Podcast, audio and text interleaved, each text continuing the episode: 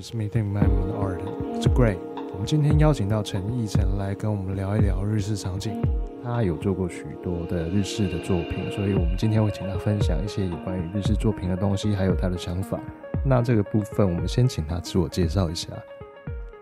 哦，就换我了吗？哎，对。好，嗨，大家好，我是陈奕成。我一般同事朋友都叫我阿柱，柱子的柱。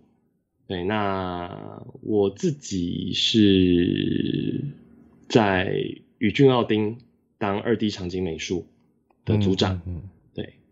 然后我自己所接触到的专案比较多，就是日系的专案，所以我自己在日系场景这一块算是比较熟悉。对，那今天应该会是以这块来去做分享吧。那呃，像是说我们有看看过一些鱼药的一些比较知名的产品啊，像是小之轨迹啊，然后三国群英啊、艺术啊这些，是都有参与到。但那像这个部分，你在这里面呃画的部分，呃，是一个怎么样的过程呢？嗯。就例如说，例如说，画的过程是指说，例如说，像是你们在开始设计之前，啊、呃，会不会有一些像像一些资料可以让你们去参考啊？然后你们再从这些资料里面去做延伸，这样子。OK，因为我相信应该蛮还蛮多听众想要了解这一块，尤其是一些啊刚刚毕业的学生啊，还是工作上面的一个流程嘛。对对对对对对对。OK。那刚好这三个专案都算是蛮不同的状况。那今天比较遗憾的是说，因为轨迹跟伊苏这个是跟法尔康那边谈 IP 授权开发的游戏，是。那这个部分就图的部分，因为合约的关系就不方便直接给大家看，嗯哼，所以可能大家就是要需要一点想象力，去对我自己尽量描述的细一点，然后来跟大家讲一下这几个专案的差异。嗯，那我先来讲《三国群英传》好了。《三国群英传》其实是我们公司最红的一个 IP，嗯，对，我们公司现在都还靠它在赚钱。是，那当然以知名度来讲，其实它是以以台湾来说，它应该是远远哎会远远超过吗？好了，以知名度上来说，应该是差不多。但是如果说联想到我们公司的话，绝对是会先想到《三国群英传》。嗯。对，那以这个专案进行来讲，我在里面扮演的角色就会是，呃，会需要一些哦，这个这个其实还蛮多的，有些是真的跟场景设定有关的，我要去画一些城墙，然后工程的器具，但有些的话，我就是要去画一个全幅的氛围图作为过场用的，嗯哼哼，那甚至就是说以游戏的 UI 来讲。其实游戏 UI 的话，它还牵涉到，就毕竟跟一般商用的 App 不同，是一般商用 App 可能就是用一些简单极简风的 icon 就可以来去表现了，嗯、但是游戏不行，它很多也包括到要去细化的部分，不论是可能像宝箱或是武器这一类这一类的东西，有时候 UI 也会转过来委托我们帮忙进行制作，所以 UI 的部分其实。在三群这边也会有碰到，嗯嗯嗯嗯，然后另外就是说三群这个专案，因为它是一个还蛮老蛮蛮老的 IP，它就是延续很久了。然后而且《三国群英传》它在风格设定上面来讲，大体上来说，至少以场景的部分，嗯，比较居多的都还是现有的一些传统建筑。就你不需要太经过太多的风格化的设计改造，嗯，所以在制作这个专案的时候，一个好处就是说你有你会有直接就有很多过往的参考资料，嗯，对，相对执行起来你要做的就是把这些东西消化出来，设计给主管看过，过了就是过了，嗯，对，大体上是这样，有时候也会支援像一些游戏地图的制作，但那个就比较。呃，就你做完就没了，它的它需要创意发想的部分就比较少，它比较偏技术面的。嗯嗯，对，这个是《三国群英传》的部分。然后接下来讲伊苏七好了，伊苏七的话比较有趣的是说，它本来是二零零七年的一个游戏。对，等我们那时候开发的时候，二零一七一八已经隔十年了。嗯哼嗯嗯，就中间的技术啊，然后还有美感的要求，其实落差是很大的。那那个时候有面临到的一个挑战，就是说，因为原始的游戏就在那边，对，但是我们接下来我们又不可能直接拿它旧有的东西，直接完全重新制作，我们一定要把它去美化、细致化。是，那那时候蛮难的一个课题，就是说，啊，同样一个草原。然后同样一个洞窟，我要如何让玩家看起来是说啊，它是以前十年前那款游戏里的那个场景，但同时又让别人觉得说这个东西是好看的。对，这个就是变成是要花很多时间去琢磨。所以那个时候光是前期在抓风格，还有一些方向的时候，哦就。就来来回回修了大概四个月有吧，就才一个场景而已。四个月啊？对，就是要来回去修。当然中间可能审核，中间有穿插一些其他工作啦。啊，嗯、对，但是时间是拉的蛮长的，因为也牵涉到就是说，嗯，像以二 D 美术来讲的话，我们通常在游戏公司扮演的是前期设定的角色角色。嗯，那等于是说，我们这边设定完后，我们的东西不是直接出现在游戏内部，我们还要再给三 D 去制作。那三 D 那边还要建模，还要去排成地图，还要打光，有环境渲染。是。那这个部分就变成是我们在设计的时候要去考量到的，特别就是说，嗯，那时候这个一苏七的重置版是出在手机上面，那效能就。就它没办法吃太多的效能，所以那时候在物件的选择上面、造型的设计上面，也是跟三 D 来来回回的沟通过蛮多次的。所以就等于说，呃，就像刚刚 Gray 他提到，就是说其实技术是最基本的。那实际在工作上以后，你不是把东西画好而已，你还要再去花时间去沟通协调，跟三 D 沟通协调，跟企划那边协调，确认就是说这个东西。我的精致度是有提升的，然后同时这个场景又是可以让旧的玩家一眼看出说啊，这个是之前十年前的那个场景。嗯，与此同时还要连三 D 那边要可以制作的出来，嗯，所以就光那个时候就是光是这样拉扯会到三四个月，差不多就因为这样的原因啊。了解了解，这个这个这个状态，嗯，你们。这只是单一个场景吗？还是说大多数的场景都会都有可能会发生这样子？说实话是看每个专案每个专案啊。对，那以这个专案啊，当然这边前期有抓到一些方向，虽然前期花这么多时间，但后面因为大方向知道以后，后面就有办法去加速量产。是是是是。然后小智轨迹的话，是我觉得真的是很珍贵的一个经验。啊哈，对，因为这个轨轨迹它虽然是还蛮知名的 IP，它是法尔康，它哦大概也是十年前所开启的新的 IP，它前面几部是还是叫做英雄传说的 IP，那时候英雄传说最有名的是三四五，那个白发魔女、朱红之侠跟海之剑歌那一个系列。但后来中间也是隔了很长一段时间才出到《英雄传说六：空之轨迹》。嗯哼，对。但是从《空之轨迹》开始，他就开始以轨迹这个 IP 往下延伸。那哦，这个游戏我自己都玩了三四次，我、哦、真的好好玩。那个，嗯，它真的是完全是故事取向的一个游戏。嗯哼哼哼。对，它的故事真的写得很好。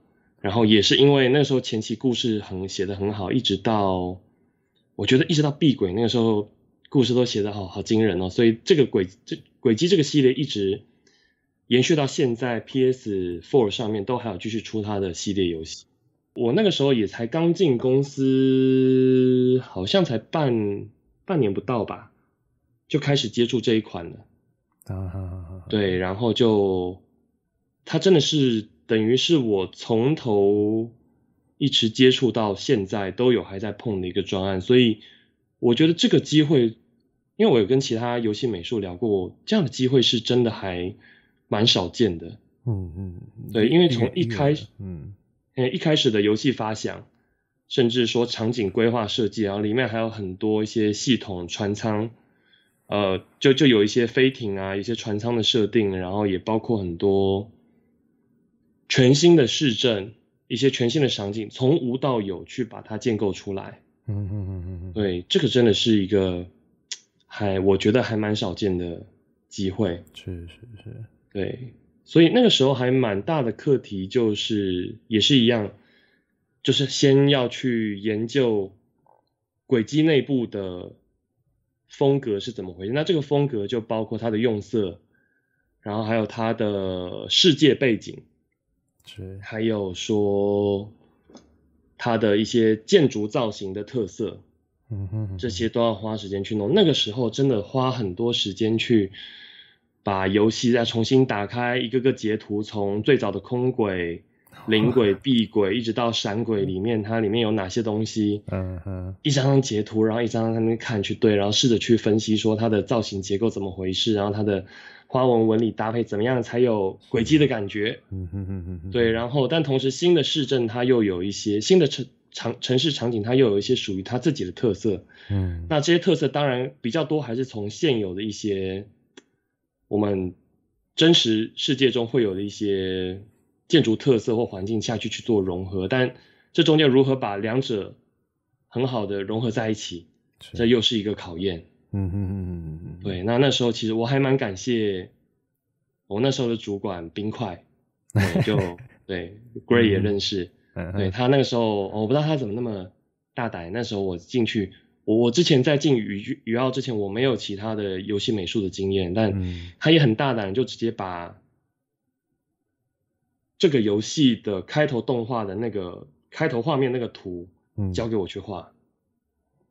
嗯、对，那时候我我何德何能可以画这个？但是就就就这无论如何都是把它画好。我自己嗯，现在看我是觉得还是觉得那个图是还蛮满意的。嗯嗯，对，但那个也真的给我。初期的我一个很大的一个信心跟肯定啦，嗯嗯，对，让我有勇气继续往下走。虽然现在回头看，有时候轨迹早期的图，哇，好想自己拿下班时间把它修一修，再叫计划那边重新帮我偷偷更新上去。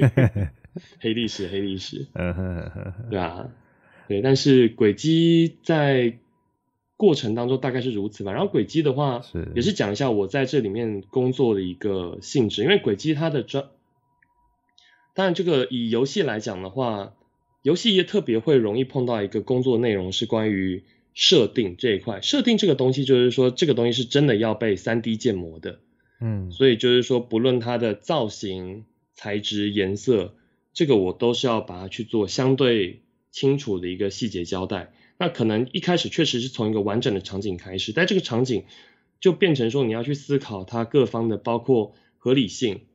然后一个物件摆在里面，它是否是适当，是否违和？嗯哼。然后甚至说每个不同物件大小的比例，然后尺寸、造型之间有没有办法彼此很好的搭配？甚至说东西组装在一起的时候是否好看？还是说有些东西个别看很好看，但放进去后它很难去跟其他不同的物件组合在一起的时候，嗯、那这又是需要去花时间调整的部分。是是是。对，那这个就是属于设定。嗯，那另外有一个是那个叫什么？我们一般常用的就是游戏背景图，就是可能假设说你有玩过像是一些恋爱养成游戏啊，嗯，对，就是前面它会有两个角色在这边，后面就是完全一个二 D 背景，是是，对，去交代说它是在怎么样场域下面，嗯嗯嗯嗯，那这个就是我们美术的另一个工作，我们要就画这样一个平面的场景。那在这个场景下面，其实要考虑到的，第一个应该是说，你有没有让别人有没有办法让别人辨识出这个东西，这里是哪里？是草原，是洞窟，或者说城镇内，或是哪一个城镇？嗯，这个特色要被表现出来。是。然后第二个就是要好看。嗯哼。第三个我觉得也蛮重要，就是说某种程度上来说，它不太适合去强调那个角色的风采。嗯嗯嗯嗯。对，是的，所以其实。这个部分要注意的就是说，除了一些基础的美学以外，在这个是属于一个什么样的空间情境，甚至说他们在对话的时候是什么一样一个状况。嗯，对，假设说他们就是路过这个小城镇，然后在这边简单进行对话，是哦，但是背后却像可能天气之子，然后圣光洒下来，然后各方迷蒙，别人会觉得说哇，这个场地是怎么回事？怎么会那么华丽？嗯、接下来是不是要发生什么事情？结果什么也没发生，嗯，这种就是会容易让玩家感到错乱。嗯嗯嗯嗯，对，所以以美术的工作来讲，美感跟技术力确实很重要。但是毕竟我们的工作是设计，所以设计的一个很核心的概念就是说，这个东西我们是它是要拿来做什么用的，我们要先花时间去了解，然后找出一个最适当的解决方案。是，对，所以这个就是我简单把我参与过的几个专案的特色跟大家讲一下。嗯嗯嗯嗯，哎、欸，那通常像你们在画那样子的 background 的时候，呃，你们都会去有会有一个初步的文字描述，去跟你说，哦，这个场景它大概是一个什么样的氛围吗？哦，对，谢谢你的提醒。这个老实说，呃，说实话看专案，嗯，因为像是。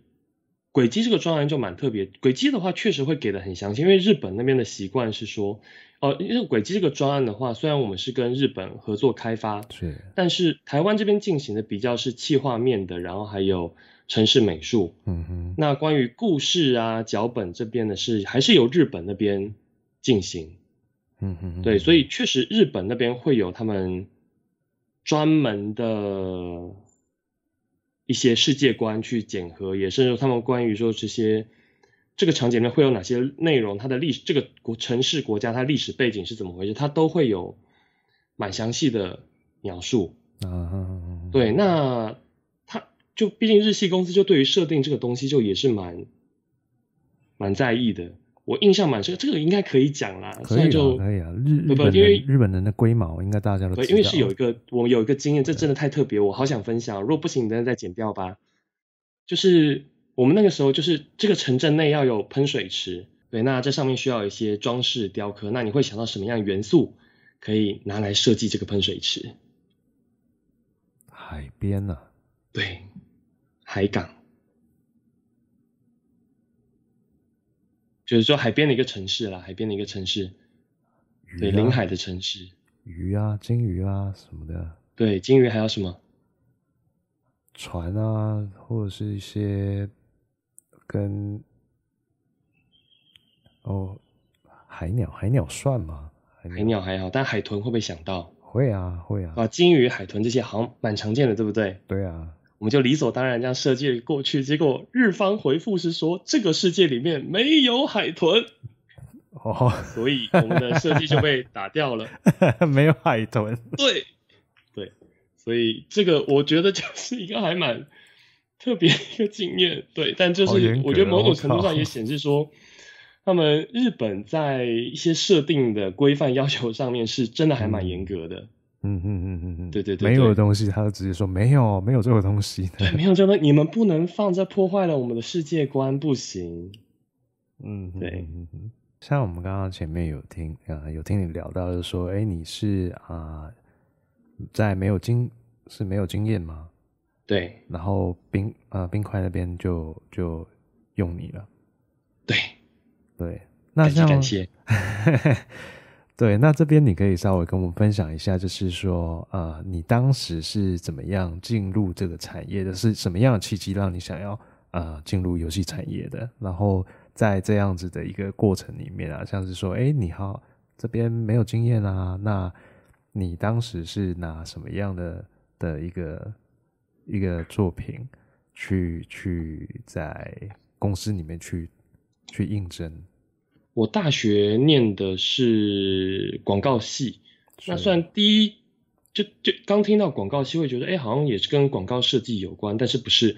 我的广告系念的是偏行销策略的，marketing 相关的。嗯哼哼哼，对，那当然说是 marketing 相关，但是一般设置上面来讲，确实会有分，它它包含的还是比较全面，就是它有广告行销。也有公关，然后当然也有跟设计执行相关执行面的部分。嗯哼，哎，但是老实说，毕竟我们学校是，说实话，主要出身就是研究为主的，所以不论是师资那些的主力，都还是广告行销跟公关那一块为主。等于就是说，我自己背景其实强在就嗯。在那个时候，我自己虽然有接触到相关的课程，但是你说要对我的画画有所帮助，其实是蛮有限的。是一直到大三，从台科转来一个蛮厉害的老师，叫做吴月刚。那他那时候就是带了我们，那时候他才真的带了我们比较多，呃，比较不论是软体操作啊，或者说比较正确的设计观念，但这些都还是跟设计有关，嗯，还跟画画无关，嗯哼，然后。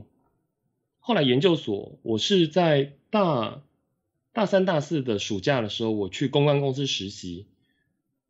然后，当然大家就很容易觉得说，广告系、广告行销最需要就是创意嘛。那时候也是被这样教育的。然后进了公司后，觉得啊，那我要好好来发挥自己的价值。结果想了很多创意啊，不行，这个记者会预算只有十万块，我们只够请一个。呃，音响器材、舞台设备，然后跟一个主持人就没了，其他没有什么更多的预算给你做做设计什么有的没的，很容易这个样子。那我后来就觉得说，天呐，那而且那个时候做变成就是说，你是一个沟通协调的角色，你器材要拜托别人，你连设计都要拜托别人，然后甚至说今天客户一个指令改下来，嗯，你还要再去低声下气，明明东西他别人设计东西都已经做一半了，你还要再去拜托别人改。哦，那真的是有够折腾的，嗯嗯嗯，所以那个时候我就觉得，我绝对不要走上这条道路，所以那个时候马上过完年，然后拿到那个公司，哦，那时候后来我有继续在公司打工，所以我拿到年终跟薪水之后，我就去报了设计升学补习班，是，然后我就去跑去考设计研究所，所以后来我研究所念的是台艺的视传所，嗯哼。对，但那个时候也还是跟设计相关。嗯，那后来毕业以后，我第一份工作，它是它是算是设计公司，但是我进去虽然应征的是设计，但老板看我是广告系背景，所以我进去一开始几乎都在做专案管理相关的事情。嗯哼，对，所以设计也没什么碰到。那但。就是做了一年多以后，也是开始觉得说，虽然有碰到一些设计，但是就真的很累，觉得这个不是自己喜欢的，而且那个时候就是加班加很凶，最惨的一次大概七月那时候，我一一个月才休两天吧，嗯嗯嗯嗯，对，就是真的很累很累，我想说我这样不行，我一定要找个理由让自己不要假日进公司，然后那时候我就看到 K 大。嗯哼哼哼，你听过 K 大吗？我知道 Current。对对对对对，然后他在网络开课，嗯，然后我就哦，就是他了，画画我的最爱，然后我就去报名了，嗯，然后那个时候 K 大还是在杨梅吗？还是哪里去他自己的家里面开课，然后那时候就终于有个假日可以晃晃晃这样坐火车去学习画画，是是是多多远啊？你你这样子晃过去？就是就也还好，火车还可以到。几年前啊，差不多二零一二吗？二诶没有二二零一二二零一二零一二零一二差不多吧。哦，那也哇，那也快将近十年了。对，那个时候是 K 大刚出来教的时候。嗯嗯嗯嗯。对，但那个时候就是会就真的才发现，就是哦，原来我自己真的喜欢的还是画画。啊哈哈哈哈！对，而且上课给我一个很大的帮助，就是说你会接触到很多业界来进修的人。是，对。然后像我之前我自己的成长背景，我完全不可能接触到游戏美术的从业人员，所以那个时候我自己就就等于说我自己有点像是在绕远路。喜欢画画这件事情是我从小就开始的，但是可能我不知道你有没有类似的经验，就小时候在说啊，画画未来。赚不了钱呐、啊，然后这个你未来画画会饿死啊，然后我就哦这样子啊，哦、所以我就一路上是走着相对一般人会走的路，就是就走那种听起来是呃出路还不错的一些工作，一路走上来，是是是，有点绕远路，但是一直到那一刻我才真的发现说，原来我喜欢的是画画，而且原来画画是有出路的，是有一些不同可能性的。嗯，然后有一天我就也不知道哪来的勇气，然后我就直接私讯了一个大大，因为那时候我大大那个大大的经历我跟我很像，他叫张宏文 Wen，他现在在 IGG，嗯嗯嗯，对，他那个时候也是在宇俊奥丁上班，是他的他的背景跟我很像，他也是我忘了是。正大，正大金融还是什么？嗯，对，也是完全不相关的科技，但他就是画的超强、超厉害的。然后我那时候觉得哇，为什么他可以那么有勇气去跨到这一行？我就咨询他，那他人也很好的，嗯嗯，跟我聊了很多，是，对，讲超多，我就觉得哦，很每次想到都觉得很感激感激。也是在那个时候，我开始下定决心说要转往游戏美术这条路。嗯嗯嗯，对，然后后来我就是离职，开始在家里自己准备练画画，练了半年，然后半年钱烧光了，哈，来去验证成果如何啦，嗯，结果全都共估，没有人要我，对，那时候就也没办法，就钱也烧光了，嗯、就还是要去工作，所以我就先去了一个设计，就开设计公司的学长那边上班当设计，嗯哼。然后，呃，这段期间我就是上班，就是照样上班。但下班我自己会画自己练习图，也会开始接一些零星的案子。嗯嗯，对，然后一直做到七八月的时，好像是七七月的时候吧。对，那个时候我就，我原本的心里的打算是说啊，学长在我最辛苦的时候收留了我，那我好歹好说歹说要帮他。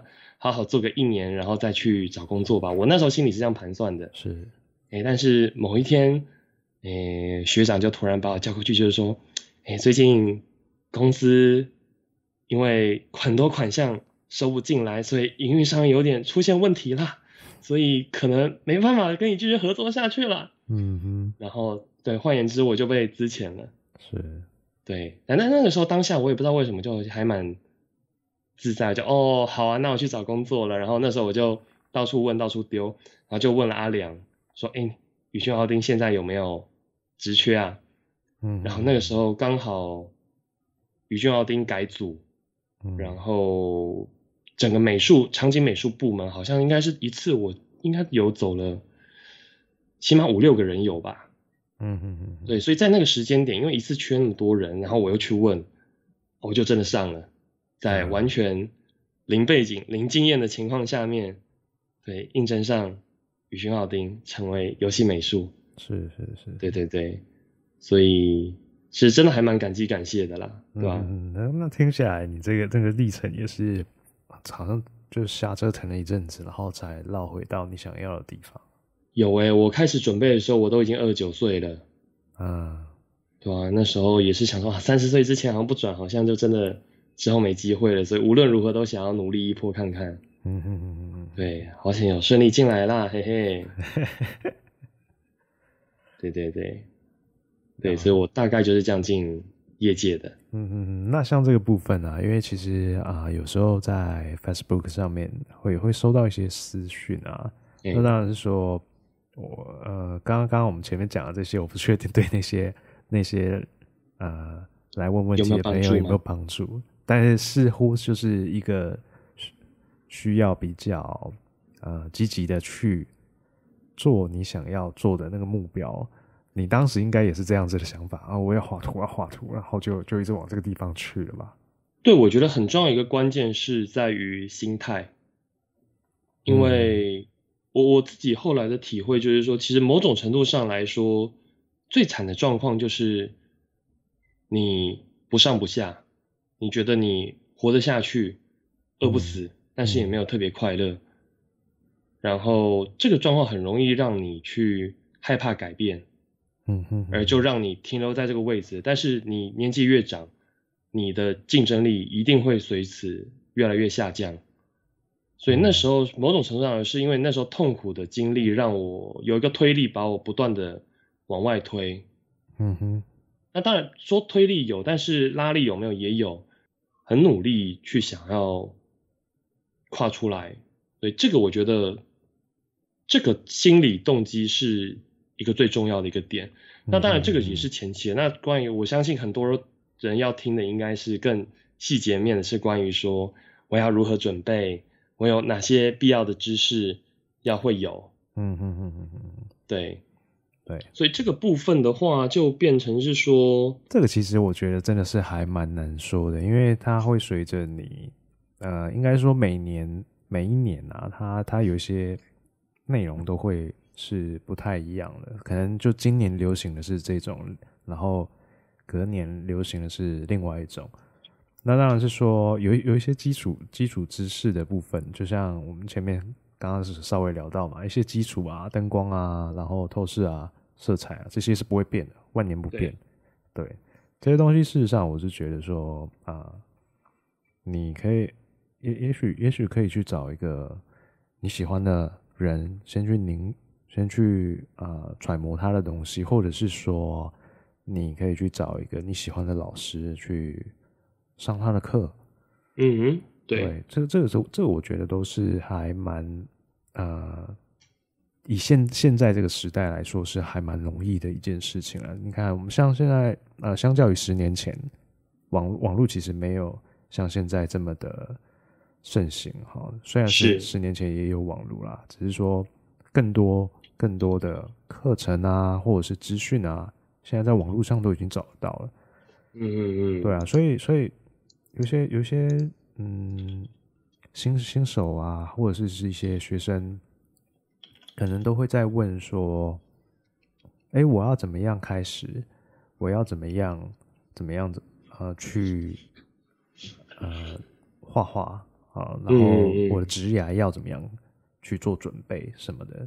这个这个其实我是觉得，呃，当然你在网络上可以稍微查到一些资讯，但是你要你要很确保这些资讯都是对的。”哎，对，我觉得这个真的是一个问题，就是说，现在已经不在问，现在的问题已经不再是说我要去哪里找资源，而是在于说我要如何去筛选这些资源。对对对对，就哪一些资讯是对的，是真正有有有帮助的。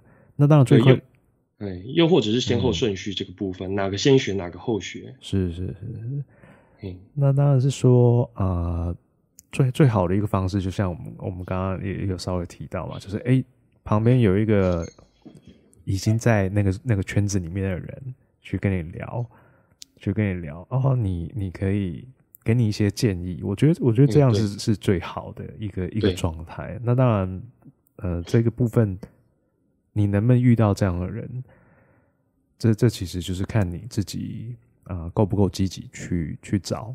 其实像现在 Facebook 上面到处都是都是呃很厉害的人，你在 Facebook 上面你你可以问啊，如果他不回答你没关系，你再问下一个就好了，根本不需要害羞。其实就不代表说哦，你问了一个人，这个人不回答你，然后你就觉得没没机会了，不会是这样子。真的，对，今天要跟一个直接敲一个陌生人，特别可能是你所敬仰憧憬的人的时候，嗯。那个可能真的是会特别的难，嗯嗯，对，但是这个就也是牵涉说这个东西关于说你有多想要，你对于这个东西的渴望有没有远大于你对于跟人接触这个恐惧，这个心态面我是觉得是真的还蛮重要，需要去调整的一个部分。是啊，是啊，对。假设今天要往这条路要。你要走一辈子的话，呃，Gray，你说叫想法这件事情是真的很关键，对。但如果说假设说就一般初学者，你是想要跨入这个领域的话，其实我会觉得，嗯，基础真的要打好。对对对对，前期的基础观念，不论是透视、结构、光影这些的，这个是要花时间去磨的。而且甚至说这些内容是你不管你走哪个风格，先不管日系。呃，写实或者说一些欧美迪士尼风的这些东西，其实你不论是走哪种风格，你这些该打的基础是都还蛮需要去把它打好的。是是是，对。所以如果说今天大家是想要说来进入到这个业界的话，我觉得刚刚 Gray 讲的还蛮关键的一个临摹。临临摹在早期的话，我自己也都是靠着临摹，应该是说，呃，我的学习路程应该是这样子啦。我一路上了很多的课程，包括是 K 大最早的透视课，CCH 那边的一些关于呃动态速写的一些观念，然后还有呃河马老师那边的构图，然后还有 K 大的色彩课这些，这些里面我学到了很多的知识理论，嗯嗯，但是后期这些东西会变成是。我遇到问题的时候，一个很重要的帮我解决问题一个关键，嗯，对，这些东西我学好以后，我自己另外花很多东西是临摹。对，我自己，其实就算到现在，我都还是会花时间去临摹别人的图，因为临摹这个东西重要的点在哪里？我觉得第一个就是说，它是一个呃输出的过程，就学习的部分我们。吸收以后，其实我们还要透过一个输出的过程，我们才有办法将它好好的内化。嗯，对，所以透过临摹的话，你可以去观察到很多细节，你可以拿这些临摹的图来去检视说我的学到的知识理论是否正确，为什么有些地方跟我学到的不一样？那为什么不一样？嗯，可以透过临摹的过程中，你会有很多的思考，然后你会慢慢将原本你外部吸收的东西内化成自己所拥有的。是啊，是啊，是啊。对，所以这个真的是还蛮关键的，临摹跟基础，而且特别是其实像以我自己的学习历程来讲，呃，我自己的日系场景，就我不知道大家有没有观察过，就以线上的一些教学资源来讲，你要找 MatPen 或者说一些 Concept Art 或是一些呃画画教学资源来讲的话，嗯，呃，以场景来说，几乎都是欧美系的。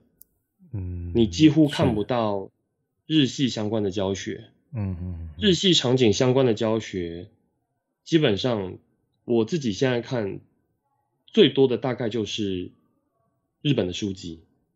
嗯嗯嗯，就没了。你网络上要有相关的资源不容易。是是，对，所以我的日我的日系场景的临摹其其实是靠临摹学起来的。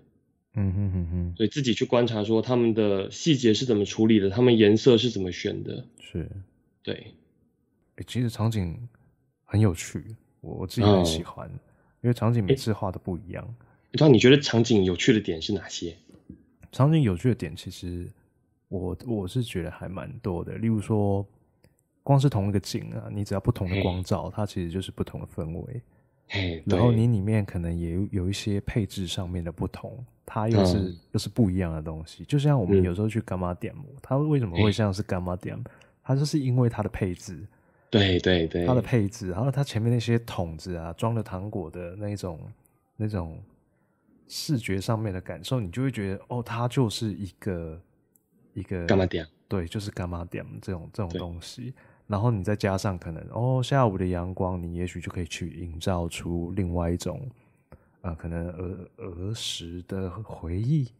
对，就是你可以给他加注一些情感在这张画面里面，你看起来这个图就会真有那么一回事。那假设今天前面我们换换个店面好了，它今天就不是是不是那么古早的东西，它里面的配件全部换掉，你换成玻璃罐。嗯它很有可能就会像有点欧式的那种卖卖一些腌制品的店家，呃、就欧式小铺那种。对对对，所以所以里面的东西其实场景有趣的地方就是，哎、欸，你有可能场景的这个房子的格局是一样的，或者是这自然自然景的格局是一样，但你只要里面的布置是不同的，场景看起来就会完全不一样。对，所以我我自己是觉得，在这个过程里面，我还蛮。蛮享受这个过程，就是哦，东西换一换，换一换。那当然，像我们做、嗯、做游戏啊，或者是去有时候去画影视的东西的时候，他他因为导演的需求或剧本需求，不管是需求来自哪里，他都会是一个非常有趣的过程的啊。我今天想要这个场景是比比较比较呃阴沉的，哦，或者是比较活泼的，或者是比较生活化的。啊，你所放的东西会完全不同，会刺激到你不一样，你从来没有想过的事情。所以我觉得场景它有趣的地方是在这边。对，而且我觉得场景真的很有趣的点是说，其实在画的过程就是一种观察，在体验这个世界。对啊，对啊，对啊。对，就像你刚刚讲的，就是同样一个森林级，我圆形的石头跟方块的石头跟尖的石头，那个感受又完全不一样了。嗯嗯嗯，对啊，就是很多小细节，甚至说透过像我们日系场景还蛮常出现一个状况，就是说今天我就是画一个日常的景色。嗯，对，就可能是一个路边的小角落，又或者说一个平凡的街景。是。对，但这些街景其实是照理说我们在脑袋一想就可以知道说，哎，这个街景应该有哪些哪些哪些。但你实际画的时候会发现，好像很多细节的地方是我们不知道的。是是是啊，这时候就要再更深入去观察，就是说原来不同的东西，它就其实它有一些很细微的小细节，像大楼怎么接到地面的，又或者说有些呃。公共椅它是放在哪里？它怎么与地面接触的？你会开始再去观察更多的小细节。但在这观察中，你会发现很多的趣味性，跟甚至说是属于整个人类智慧的巧思。嗯，对，这个是你会觉得哇，又增广见闻了，就这真的是太有趣了。对啊，有时候习以为常的东西，你真的再去看它的时候，你会觉得，哎，为什么是这样子？对对，就它就变得不再是那么理所当然了。对对对对对，它它有可能是透过就是以前人设计，或者是说，呃，它也也有可能就是没有设计，它就是这样接的。就是是像是说，我们现在台湾地区有很多那种老房子，我现在还、嗯、还蛮喜欢去看老房子的。嗯嗯，对，就是他们的做法，他们的做法是。还蛮有特色的一个做法，不会像现在的这那种建筑施工有很多工法，然后会让你做的美美的。但是有时候不完美才是完美嘛，嗯、我我自己是这么想啦。所以去看那些老建筑的时候，哦，砌砖的，然后它怎么跟地面接的，你会觉得，哎，有时候接起来那个地方看起来非常有质感。对对，它就它就不像是说现现代工法很多那种建筑接起来就是漂漂亮亮，然后旁边就一条线。垂直水平，对，就是它有它的呃的好，但是那个感觉是不太一样的。哎，对，对啊，那当然还是取决于说你你最终你观察到的这些，你想要应用在什么地方？哎，对，对啊，是这样，没错。对，对，其实就真的就是我自己最开始画图，是因为我喜欢把一个图画的美美漂亮漂亮，然后结构正确这种成就感。是最早是因为这个，但是也是随着越画越久，嗯，然后开始工作接触到越来越多的时候，嗯，像你刚讲那些，就开始我也会有所体会，就是说原来有不再只是追求在技术层面的正确性，而开始牵涉到更多的一些设计思维啊，然后理解各方面的。是啊，对，现在会觉得这个部分是真的还蛮有趣的。对啊，而且会有一种。哇，怎么怎么好像看不完？就是各式各样，就就一直来，一直来，是这样子。真的，真的，对啊。所以，这场景这条路真的是学无止境，真的，真的，永远都有新的可以学。是啊，是啊，是啊，对啊。嗯、所以，这个我自己会觉得，就是说是关于说理论知识基础的一个重要性，因为我自己后来的体会也是说，今天。场景里面要会的东西真的是太多了。嗯，它是真的就是一个非常复合技能的一个一个职位。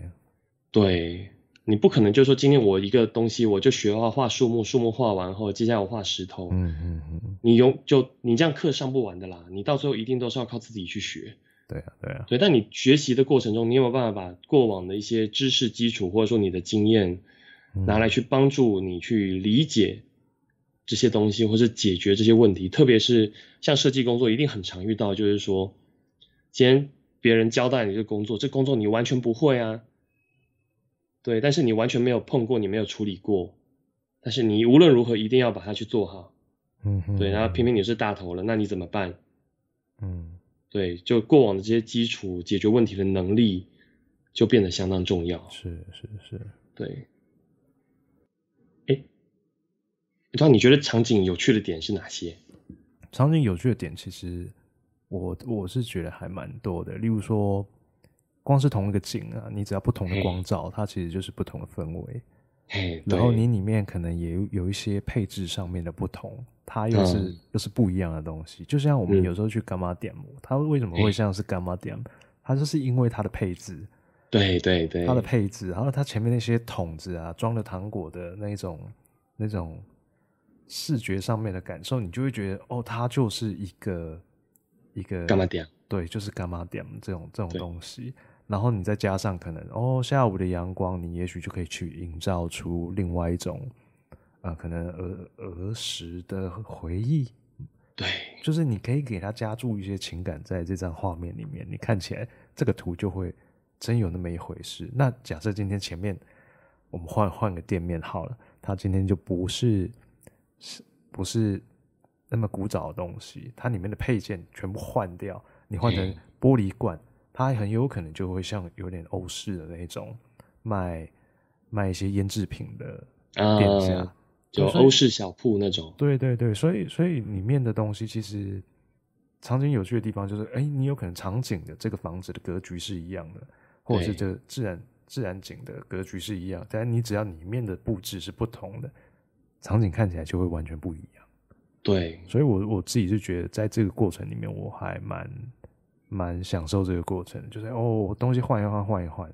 那当然，像我们做、嗯、做游戏啊，或者是去有时候去画影影视的东西的时候，他他因为导演的需求或剧本需求，不管是需求来自哪里，他都会。是一个非常有趣的过程的啊！我今天想要这个场景是比比较比较呃阴沉的，哦，或者是比较活泼的，或者是比较生活化的啊。你所放的东西会完全不同，会刺激到你不一样，你从来没有想过的事情。所以我觉得场景它有趣的地方是在这边。对，而且我觉得场景真的很有趣的点是说，其实在画的过程就是一种观察在。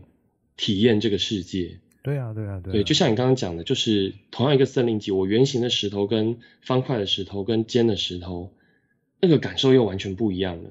嗯嗯嗯，对啊，就是很多小细节，甚至说透过像我们日系场景还蛮常出现一个状况，就是说今天我就是画一个日常的景色，嗯，对，就可能是一个路边的小角落，又或者说一个平凡的街景，是。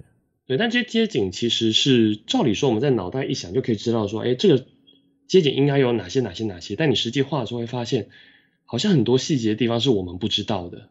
是是是啊，这时候就要再更深入去观察，就是说原来不同的东西，它就其实它有一些很细微的小细节，像大楼怎么接到地面的，又或者说有些呃。公共椅它是放在哪里？它怎么与地面接触的？你会开始再去观察更多的小细节，但在这观察中，你会发现很多的趣味性，跟甚至说是属于整个人类智慧的巧思。嗯，对，这个是你会觉得哇，又增广见闻了，就这真的是太有趣了。对啊，有时候习以为常的东西，你真的再去看它的时候，你会觉得，哎，为什么是这样子？对对，就他就变得不再是那么理所当然了。对对对对对，他他有可能是透过就是以前人的设计，或者是说，呃，它也也有可能就是没有设计，他就是这样接的。就是是像是说，我们现在台湾地区有很多那种老房子，我现在嗯还还蛮喜欢去看老房子的。嗯嗯，对，就是他们的做法，他们的做法是。还蛮有特色的一个做法，不会像现在的这那种建筑施工有很多工法，然后会让你做的美美的。但是有时候不完美才是完美嘛，嗯、我我自己是这么想啦。所以去看那些老建筑的时候，哦，砌砖的，然后它怎么跟地面接的？你会觉得，哎，有时候接起来那个地方看起来非常有质感。对对，它就它就不像是说现现代工法很多那种建筑接起来就是漂漂亮亮，然后旁边就一条线。垂直水平，对，就是它有它的呃的好，但是那个感觉是不太一样的。哎，对，对啊，那当然还是取决于说你你最终你观察到的这些，你想要应用在什么地方？哎，对，对啊，是这样，没错。对，对，其实真的就是我自己最开始画图，是因为我喜欢把一个图画的美美漂亮漂亮，然后结构正确这种成就感。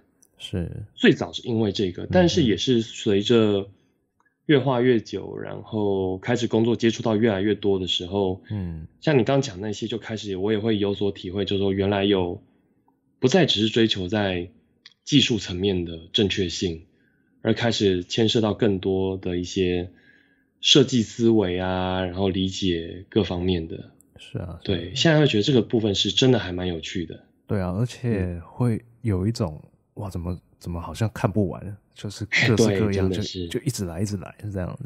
真的，真的，对啊。所以，真的场景这条路真的是学无止境，真的，真的，永远都有新的可以学。是啊，是啊，是啊，对啊。嗯、所以，这个我自己也会觉得，就是说是关于说理论知识基础的一个重要性，因为。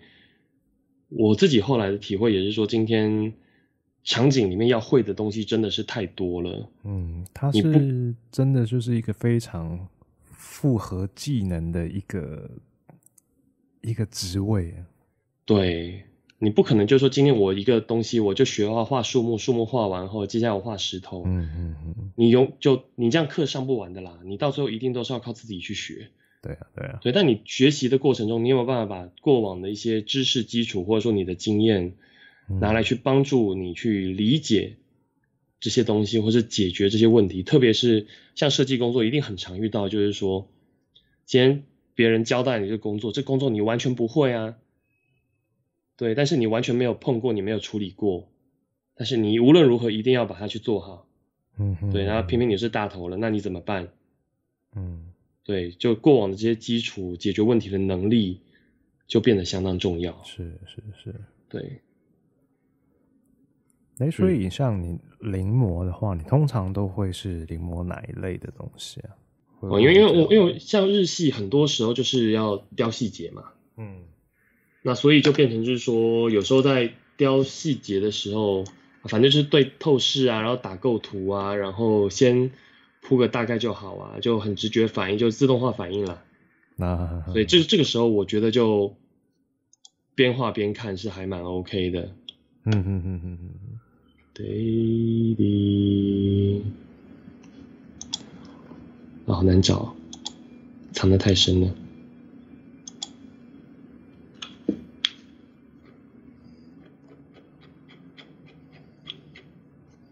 哦，这个这个这个这个这个是早期大概二零一七还一八吧，就是自己花时间去做的。那时候就后就就新海诚的，对，就就喜欢新海诚那梦幻梦幻的，就很多缤纷的颜色。对，我就直接一张一张直接边画边临摹，看他是怎么去选色的。嗯哼哼哼哼哼，对，因为我觉得临摹的。重要性一方面是学习，二来就是说，我觉得是要打破自己脑袋里面的一些既定印象。是是是。因为像我们画图要快的话，我们一定都是自动化反应嘛。嗯。我们透视，我们不会再特别去拉透视线，我们大概就直接抓就可以抓出那些细节出来。是啊。甚至说我们光影上色，我们都有自己一套逻辑去让我们工作上面可以快速的完成。嗯嗯嗯嗯嗯。对，但我自己觉得在临摹的过程当中。我边临摹就会边发现，它某些地方的选色逻辑，或是是跟我，或是构图的方式，是跟我自己的经验是不一样的。是是是。那这时候我就会再去思考说，哎，为什么他这样效果是好的？嗯哼。那我这边我自己某些话是不是可以调整？嗯哼。对，然后这些东西我自己就会再去花时间去。在我自己的作品当中实验看看，那有时候实验成功了就可喜可贺，万岁。但是没没有成功的话，那怎么办？就就只能就就只能再去想说，这中间的差异在哪里？那你在试着去理解、思考、解决这些问题的时候，这些东西就真的可以去内化。嗯嗯嗯，对，所以我觉得只要有做，只要有做啦，有有去用手去画。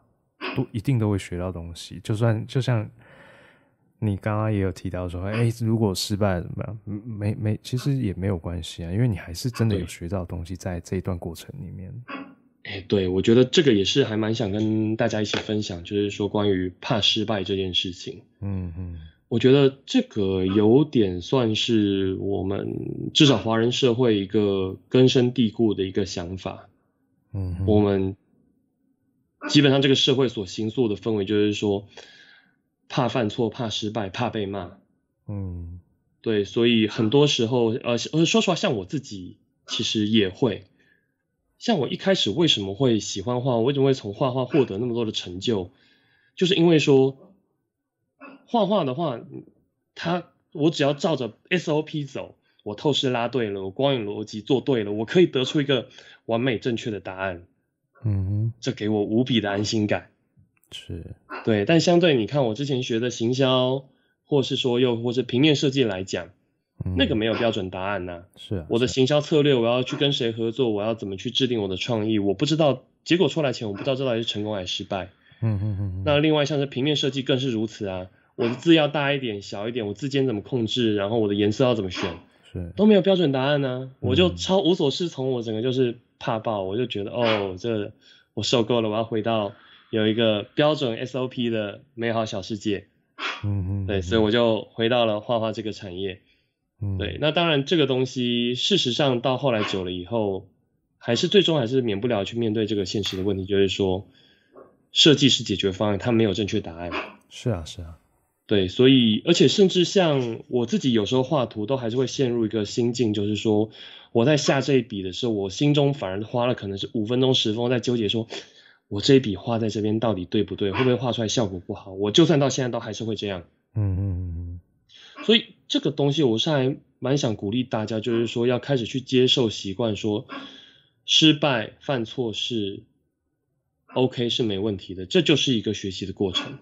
是啊，是啊，是啊，对对对，哦，这个这个其实是很很重要的一件事情，对，就是你动手做了，然后然后画画坏了，那要那要怎么样？画坏了就是就是改改改正不就得了吗？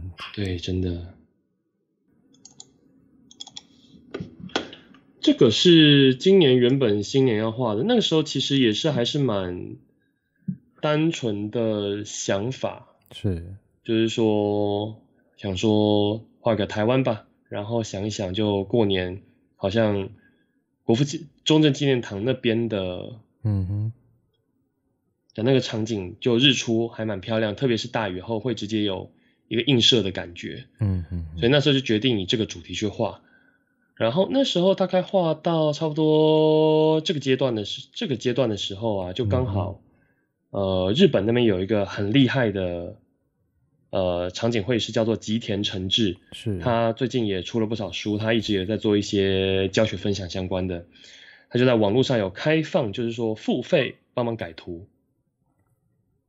对，他有开放付费帮忙改图，然后我就是花了一万块日币吧，然后请他帮忙改图。那我还特地请那个那时候轨迹那边企划的同学，他日文很好，还请他帮我打很有礼貌的那个日文，请他帮我改图。嗯嗯嗯，那那个时候他的反馈我觉得还蛮有趣的。他这时候那时候他看他改的还蛮多的。哦，其实我个人觉得改的部分不算太多，嗯、算是一些蛮关键的小细节。但确实这个部分改了后是对整个结果是更有帮助的。嗯哼哼哼哼。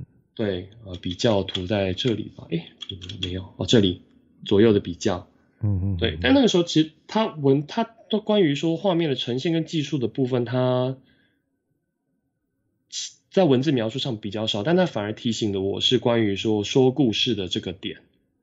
嗯哼，对，他就是说他的描述是说，在这个中式的场景里面，是或许让他穿一些比较中式的民俗服装，站在湖上面，这样会更有感觉。嗯哼哼哼哼，对。但是我突然发现，就是啊，对，他没有认出这个地方是中正纪念堂，他以为这是一个充满幻想的中式。奇幻世界里面是是，所以确实在这个情境下面来讲，我的这个角色就还蛮格格不入的。对，那这时候我就会去思考，就是说到底是为什么，又就是让他没有办法认出来，那又或者我可以怎么去调整？所以后来才有去开始就是想说啊，我这些花我干脆是拔掉后这样更简单单纯？嗯嗯嗯，对，让别人可以认得出来，这是一个大都市，这个是我们台湾的中正纪念堂。啊，呵呵呵对，然后也关于就是说到时候，所以接下来就是我自己在有画几张是比较偏琢磨在故事，就关于说说故事这个点上面的。是是是，对，那这个是我自己会想要去努力的方向啦。但，嗯，因为我像你，我觉得像你说的想法，确实可能有两个部分。一第一个就是说用现有的一些。技术或熟悉的一些技法，然后来去说一个故事，但是你说的故事可能是透过打光或是角色的表演运镜来去说一个故事，嗯哼，这是可以，你可以放入想法的部分。但第二个想法就真的是透过执行面的部分，可能我就在这个场景里面，我就不用我直接用强烈的对比色，然后来去塑造这些效果，是，又或者说我的造型上我有适度的扭曲变形，嗯，那我觉得这种就比较偏向是。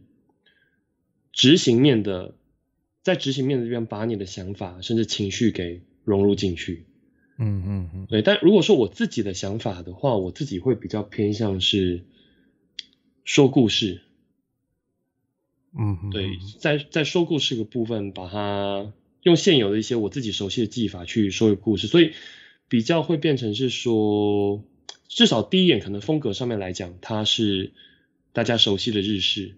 甚至说，就是所谓的新海诚风格，嗯嗯嗯嗯嗯，对。那这个我觉得，你说的在造型风格的话，这个是一条未来一定要走的路啦，嗯，对。但我觉得我自己还在一个摸索的道路上，啊，对，会是这个样子。嘿，呃，奕成这边他目前有新的日式课程，然后现在是处于呃一个收集问卷的阶段，对。那也希望各位就是去。有兴趣的朋友去他这个问卷上面去看一下，他这个问卷里面有什么东西是你有兴趣的，去勾选一下，让奕成的这个部分可以可以赶快的的更顺利的进行。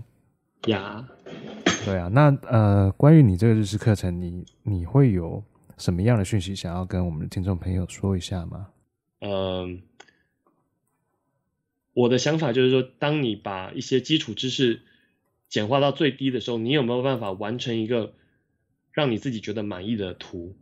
因为这个我觉得很重要的东西来自于，就学习要要让自己有办法持续学习下去的一个动力，很重要一个就是来自于成就感跟肯定。你要先相信自己办得到。所以我这样的一个思维就是如何透过最低的一个基础知识量，让你可以画出一个不错的东西出来。所以以这张为例的话，一开始。我就是有一张图在这边，我去找一个参考图，然后我开始去分析它的比例，因为很多时候大家会觉得画图很容易就觉得透视很重要，光影很重要，但是在前面有一个更关键的叫做比例。你透视正确的，光影正确，但你比例不对的时候，你东西还是不会像，这点是大家很容易忽略掉的。所以一开始如何把这个比例的敏锐度拿捏好，就可以透过这样一个训练方式来让你去好好去仔细动手去分析。比例究竟可以抓得多细多准确？所以是透过现在呃绘图软体可以很方便的那个图层功能，我可以迅速的简单的把这些东西抓出来。当然可能在这个阶段的话，你还不会觉得就是说这东西好看就值得放出来。但是慢慢的你去加一些细节的时候，我同样只是透过线条，我透过一些粗细的变化，我同样是我只会画线条的时候，我有没有办法？透过线条的粗细排列组合去塑造出一些视觉的效果跟精致度，对，这个就是我希望去做的。甚至说今天这个基础型出来以后，我有没有办法？我不要去完全照抄它的，我有没有办法用不同的方式去排列组合出不同的造型效果？哎，那其实当这样的一个东东西出来以后，我是觉得。你原图放上去，你就说这个是我的练习结果，其实这是还蛮值得去骄傲的一个成就。那接下来就甚至在更进一阶，上光影，上固有色，开始画一画，你就可以把一个平面的图蛮迅速的给它画出来。对，所以基本上我这套教学在设计上面会以着这样的一个方式，然后来去带大家慢慢的学习。怎么去把一个日系场景给画好？那这中间每一堂课都会有一个小作业，而且这个小作业的完成度都是相对都是值得你可以把它放出来的。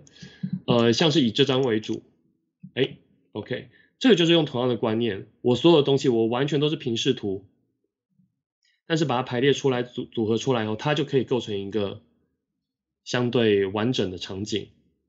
对，你就可以把它当做一个作作品放出来。当然，可能它会跟你想象的日系场景差很多，就这种的等级还差蛮多的。但是这就是学习的过程嘛。先去允许自己，先看自己，先让自己确定说自己有进步，这个图是有成长的。那接下来我们再一步步往下走，先给自己一些肯定，或者说甚至你就放到脸书上面，让你的亲朋好友吹捧一下。哇，你好厉害，你好棒棒。诶，这很重要，我觉得这个真的是让我们努力下去的一个关键。对，我这边也分享一下，我这个东西为什么哪里重要。像我有一个，我我那个我我有接一个家教，诶，一对一的，那他也是会觉得相对比较自信，比较没有那么够。对，会想说就是我就专心画就好。那他前期的东西他自己虽然有一些成果出来，但他不见得很满意。但是前期有一张图画出来后，我就也是有点半怂。他说：“哎，你就 po 到那个 CG 锻炼同盟上面呢？”，就不要啦，这个好丢脸。我说：“你就丢丢看嘛，丢丢看嘛。”结果他那张丢上去以后，最后获得了八百个赞。对，我自己在上面的图都还没有。拿过那么多的赞，这个该死的家伙对。对，但是那个给他一个很大的肯定，是，他会让他知道说他这一年的努力是有用的，他的图是被认可的。嗯嗯，那他就越有动力再继续往下走下去。所以我自己在这堂课程的设计上面会很希望让大家体会到这种。成功的感觉，嗯嗯嗯嗯，对，而不是一一一昧的大家在边画边说哦，我好烂哦，我自己画不好，我透视画不好，我不适合走这一行，我去卖鸡排算了。像我个人觉得这不是一个很健康的思维方式。是是是，对对对对对，所以这大概就是我课程希望带给大家的。嗯，对，那最终的话也是会鼓励大家完成像这样一个场景图，它会有基本的打光透视。然后一些光影色彩的部分，对，最终会带大家完成像这样一个图，嗯，但中间前面会有很多过程，带领大家慢慢把你该有的一些知识，嗯，把它补起来，嗯，对，嗯嗯，大概是这个样。好，那我们今天谢谢奕晨哈，然后他跟我们今天分享了很多有关于他在日式的这些想法上面。那当然，像刚刚他课程的这些资讯，我会放在我的 YT 下面的资讯栏里面，有兴趣的朋友。请直接去点它，然后连接到柱哥的柱哥的页面那边去看一下有关的相关讯息。也请大家多多支持，就问卷也是会影响到接下来开课的一些内容调整修正。对，所以希望还是越多人帮忙填越好。嗯嗯，对。好，那我们今天谢谢朱哥哈。OK，好耶，谢谢 Gray 的邀请。好，那我们谢谢朱哥。好，谢谢。朱哥，拜拜。好拜拜。